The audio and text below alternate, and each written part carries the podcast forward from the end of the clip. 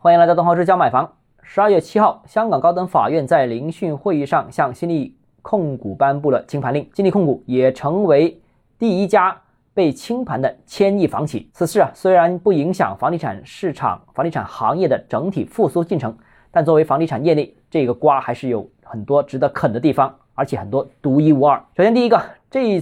轮楼市下行周期当中，新力是第一家被清盘的上市房地产企业，也是垮掉的众多房企当中规模最大的一家，是上千亿的啊。那今年八月，新力控股因一支私募债券而接获债权人清盘呈请。那此后啊，呈请聆讯多次延期到十二月七日。那根据香港破产管理术的条例，那法院发布清盘令后，会任命临时清盘人，临时清盘人。将接管该公司，处置可变卖的资产。如在扣除所有费用和开支后，公司的资产仍有剩余资金，那清盘人呢会把该笔款项呢摊派其申索已获接纳的债权人。当公司的全部资产已经变卖，有关调查也完成，以及摊还债务后，清盘人将提交免除清盘人债务证明书，并于提交日期起起计。两年届满时解散该公司，这也意味着新力将失去这个香港上市平台。那第二个呢，就是新力地产呢，也是中国房地产历史上最奇葩的公司，没有之一。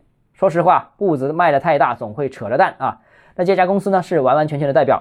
公司从成立到上市只用了九年时间，非常神奇啊。从房地产开发的门外汉到千亿房企，也只用了九年时间。公司第一年销售额才几个亿。然后呢，销售业绩是年复合增长率百分之一百五十到百分之三百的速度飞驰。二零一八年的时候啊，这个坊间就传闻这家公司的资产负债率接近百分之三百，那各种背景猜测，近距离观察，除了胆大好运，其实也没什么其他的东西。那二零二一年呢，众多房企出现债务之后呢，新力呢是迅速彻底躺平，完全不挣扎。那公司爆出问题的当月呢，股价就闪崩。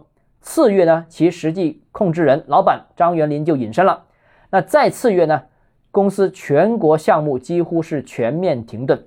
那再再次月，公司连法务、财务都接近全数离职。那第三呢，这一家公司的经营文化呢也是非常奇葩的啊。举几个有趣的例子啊，跟大家分享一下。首先呢，这家公司呢就强调自己的产品核心竞争力有几点，其中第一个呢就是楼盘不种花草树木。而是用一块大草坪替代，那这个有没有吸引力？大家自己判断了啊。另外第二个呢，就是三房的单位呢，全部只有一个卫生间，绝对不配两个卫生间。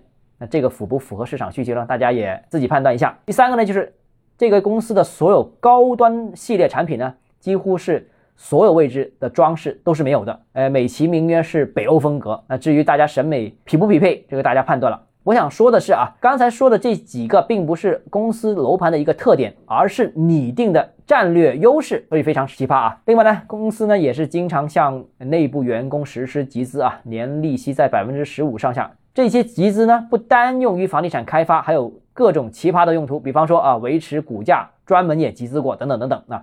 总之啊，这家公司是火箭式冒起，然后闪电式垮塌，全过程都是如此，让人无法理解，让人震惊。讲到这里啊，如果你个人购房有其他疑问，想跟我交流的话，欢迎私信我或者添加我个人微信，账号是教买房六个字拼音首字母小写就是微信号 d h e z j m f。我们明天见。